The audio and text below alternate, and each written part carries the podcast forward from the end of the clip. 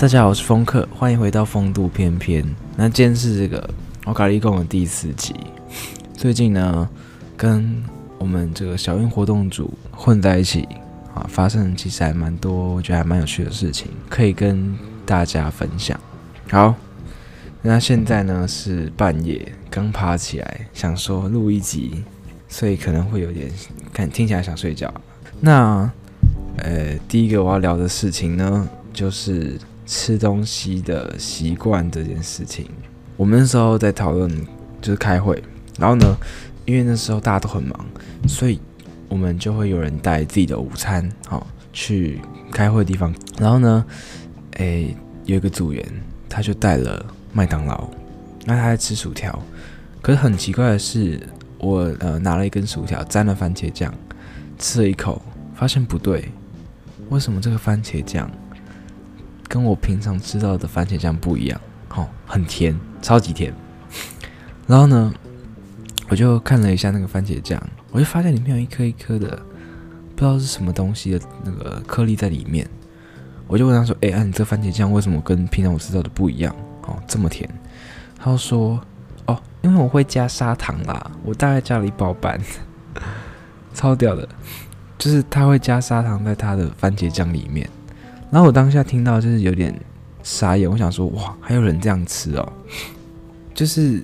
呃怎么讲，颠覆我的想象嘛，我完全没有想过可以这样吃，因为通常会呃我知道番茄炒蛋可以加糖会变好吃嘛，但是我无法理解为什么薯条的番茄酱要加砂糖，就我觉得很屌，有点太难吃法的感觉，对，然后。我就不知道你们到底会不会加这件事情。可是我觉得麦当劳的食物，我觉得薯条是最好吃的本体哦。就是你知道很多地方都有卖汉堡嘛，很多地方都有卖一些那个怎么讲，一些炸的食物。但是呢，呃，麦当劳的薯条是我觉得最好吃的哦。肯德基也有薯条，但是肯德基的薯条是比较粗，然后有点像是薯泥那种感觉。但麦当劳薯条呢是酥而脆，好，然后呢那个细长的感觉又不会让你觉得说很干瘪，好，就是吃起来很适中，然后配上它的番茄酱，我就觉得很不错。而且你单你单吃也可以，好，我觉得你单吃也可以。然后呢，我就跟他说你很厉害，哼，他就说，反正他就他就说他吃食物都吃很甜，啊，就很重口味的感觉。可是这让我想到另外一件事情，就是你们吃。东西的时候会沾酱吗？像是我很喜欢糖醋酱，我觉得糖醋酱这个东西是你不管加什么都还不错吃的一个酱哈。然后有人会说那种蛋饼要加酱油膏，或是加酱油。哎、其实很有趣的一件事情，就是酱油膏跟酱油，我小时候觉得说没差，可是我现在觉得是两个非常天差地远的东西，因为那种感觉都不一样。酱油我比较觉，我觉得比较适合拿来配沙茶，就是如果你要吃火锅的话，可以拿来配沙茶。然后酱油膏呢，就是早餐店那种蛋饼啊，或是萝卜糕啊，那种呃葱抓饼之类的。如果你要把它，如果你要吃的话，你就可以加酱油膏。好，然后酱油膏有分，这可以让我来跟你们细细的谈酱油膏这件事情。有些酱油膏呢，先讲我最喜欢的酱油膏好了。我最喜欢的是那种，呃，蒜蓉酱，但是它里面有加糖，所以它吃起来会有点小甜，但是还有那个蒜的那个那个怎么样，那个味道，就我很喜欢那个味道，然后再加上酱油本身的味道，我觉得那个是最棒的酱油膏，早餐店的酱油膏，大概有点像是永和豆浆的那种感觉，我不知道，反正我吃到永和豆浆都大概是那种感觉，然后。可能会有点差，因为它没有到非常甜，而且它有一点太多的蒜味啊。但是我觉得这些元素呢，是我最喜欢的元素。然后还有像是一种怎么讲，比较偏没有加糖的，好，比较有那个酱油那种咸味的感觉。我觉得那种也不错啊。对，如果你比较不喜欢吃糖的人来说，是一个不错的选择。但是有时候我吃起来就觉得说。太咸了，太咸了，我就不太喜欢。对，我觉得蛋饼就是配那种，因为甜甜的酱油膏就是一个非常棒的享受。然后还有那种就是蒜蓉酱啊，比较没有加糖的那蒜蓉酱的话，我觉得就是有时候那那种酱比较适合配那种那叫什么？你们去吃板豆，不是会有那种蒜泥白肉吗？哦，就是那种猪肉之类的，我觉得那个配那个就很适合。好，然后呃，说到饮食习惯，很多人会在网络上说，哎，我讨厌香菜，我喜欢香菜啊，哦，或是一些食物的宗教战争。那我在这方面呢，其实我觉得我跟大家吵的点都不太一样。好，哦，像是香菜好了，我就是会吃香菜。就是我敢吃啊，我觉得不抗拒，我觉得这没什么。对，好像是有点基因上的那种，那个先天基因上的一种，嗯，可能遗传吧。反正就是有人就是会吃香菜，有人就是不喜欢吃那个味道。对，那茄子跟一些青椒什么的，我都可以接受，而且我觉得茄子还不错吃。我觉得茄子这个东西呢，是你只要料理的好，然后那个就是一些调味料加的好，是一个非常美味的料理。然后。我说比较奇怪的点，像是我吃蛋饼一定要加酱油膏，好、哦，一定要，因为我觉得蛋饼这个东西呢，还是很有趣。我第一次吃到蛋饼是在我很小的时候，哦，大概小学吧，小学前可能幼稚园或者小学一二年级，那时候呢，有一天下午，假日下午，我妈妈就把我叫过去，她跟我说：“哎，你现在肚子会不会饿？她要做个东西给我吃。”好。然后呢，我那时候就想说，我其实蛮饿的。我小时候很胖，所以我就想说吃都吃。那他，我就看到他在厨房就用那个锅子煎个什么东西的。然后呢，当时呃天色有点小暗，好，然后呢他就走出厨房，端了一盘东西给我。然后我就吃，我就想说，哦，这个好好吃。我第一个想法就是，哦，这好好吃哦，这什么？他说这个呢叫做蛋饼。是用蛋跟那个饼皮做的，然后我当下就是整个爱上，好，我就真爱上，然后说我就问他说什么地方可以吃到这个东西，他说早餐店很多，所以呢，这就开启了我我的这个蛋饼之路。我很喜欢吃早餐店的蛋饼，因为有些早餐店的蛋饼是手工的，还有手工非手工，然后它的蛋是葱蛋还是一般的蛋，还有它的那个饼皮的厚度跟那个硬度，我觉得都是。非常有差别的。那目前来讲呢，我最喜欢的蛋饼大概是永和豆浆的蛋饼。永和豆浆的蛋饼是葱蛋，然后它的饼皮也不会到非常厚，然后嗯薄薄软软的，就配上它的酱油膏，然后我觉得目前是我心中数一数二好吃的。对，然后剩下的呢，就可能以后再谈吧。像是我最近吃到一个有点坑的蛋饼啊，在一家早餐店，然后呢它很小，它就是。有些蛋饼皮很大张，切起来就是一大块一大块的，好，然后蛋什么的就还好。可是呢，他那家蛋饼就是它的饼皮很厚又很硬，然后它煎起来又很难吃，它有点烤焦的感觉。可能是店家处理不好吧，然后切起来又小小块的，我就觉得这个观感不好，就不喜欢，不太喜欢这样子。对，然后讲到呃喜欢的食物嘛，还有像是说有些人会说什么呃先加麦片还是先加牛奶这个问题呢？我也是没什么感觉，我就是反正你要吃你就加啊。如果有一碗麦片在那边，我就直接加牛奶啊。啊，如果有一碗牛奶在那边，我就直接加麦片啊。就是只要能吃就好，对。然后我对食物是一个算是蛮有洁癖的人哦，像是虾子好了，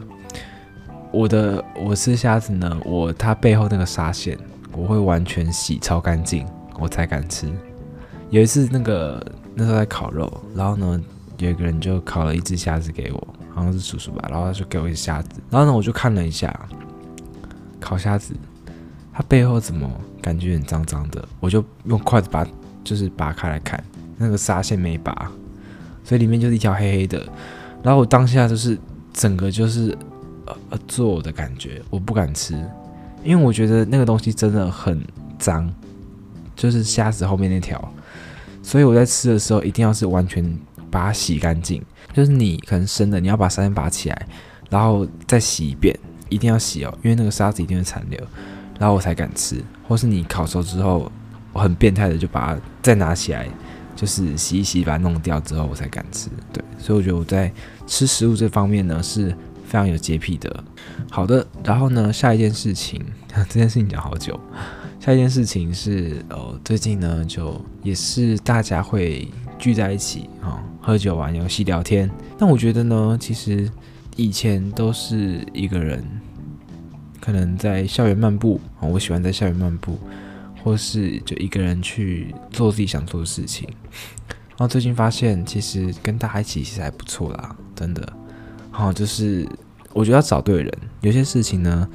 就是要找对人聊，会变得。很有趣，好、对，然后呢，就大家围在一起，可能玩个游戏啊，聊聊天，或是呢，你跟你自己比较情投意合的人对象，对，可以就一起散散步什么的，然后蛮多这种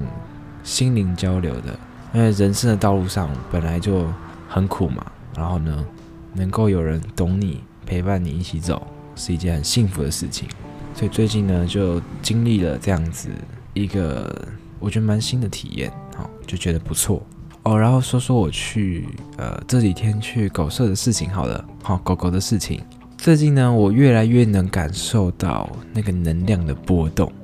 什么叫能量的波动？应该说，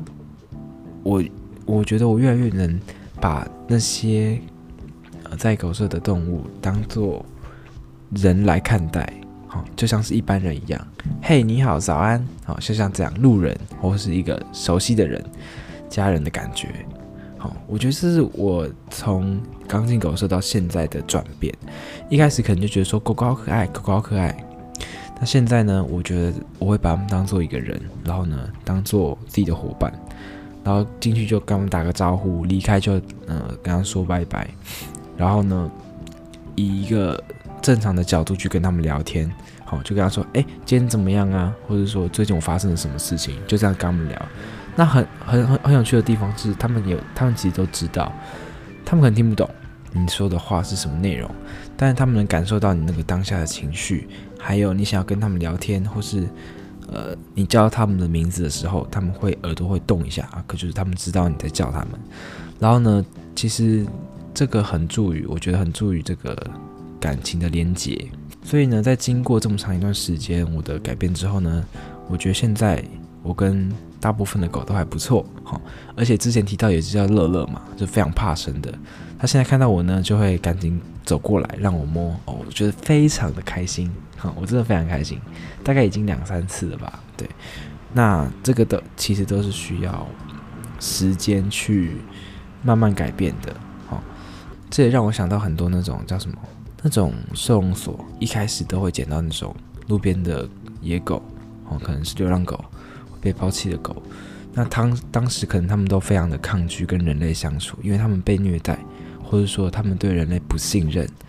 导致呢，就是他们在人类这个诱捕的时候会有非常大的抵抗。但是呢，在经过这个怎么样陪伴跟努力之后。又可以重新看到他们开心的笑容啊，跟人类玩在一起，这就是一件非常温馨啊、令人开心的事情。而且现在基本上不能安乐死嘛，就是狗狗、流浪狗，我记得是不能安乐死啊。对，然后就是要节育，因为狗其实能很能生，好啊，一年可能可以生个两胎。所以如果真的没有，就像我之前好像有一集有讲到，就是如果你真的。没有做好这方面的措施的话，吼，就是到处流浪狗满街跑，对，好了，那就是非常开心的，能够跟各狗相处的好。